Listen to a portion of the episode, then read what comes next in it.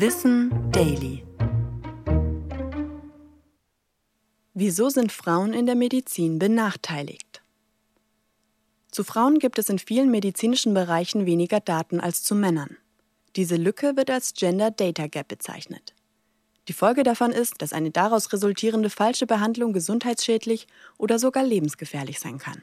Ein Beispiel die Symptombeschreibung für einen Herzinfarkt traf lange nur auf Männer zu, denn jahrzehntelang wurden Studien fast nur bei Männern durchgeführt. Auch bei Medikamenten fehlen Daten. So beziehen sich Dosierungsangaben bei Medikamenten oder Nebenwirkungen auf Beipackzetteln oft nur auf die Ergebnisse bei Männern. Mittlerweile werden Frauen immer häufiger in Studien einbezogen. Doch auch heute besteht das Problem noch und das Geschlechterverhältnis stimmt nicht. Es ist tatsächlich schwieriger, Frauen in Studien einzubeziehen, weil es viele Subgruppen gibt, die beispielsweise durch den Zyklus, die Wechseljahre oder Schwangerschaften beeinflusst werden.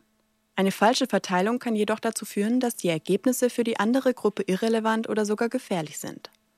Von einer korrekten Studienlage profitieren also nicht nur Frauen. Eine neue EU-Richtlinie schreibt deshalb vor, dass die Geschlechterverteilung in klinischen Studien danach beurteilt werden soll, wie häufig die Krankheit tatsächlich bei Männern und Frauen auftritt.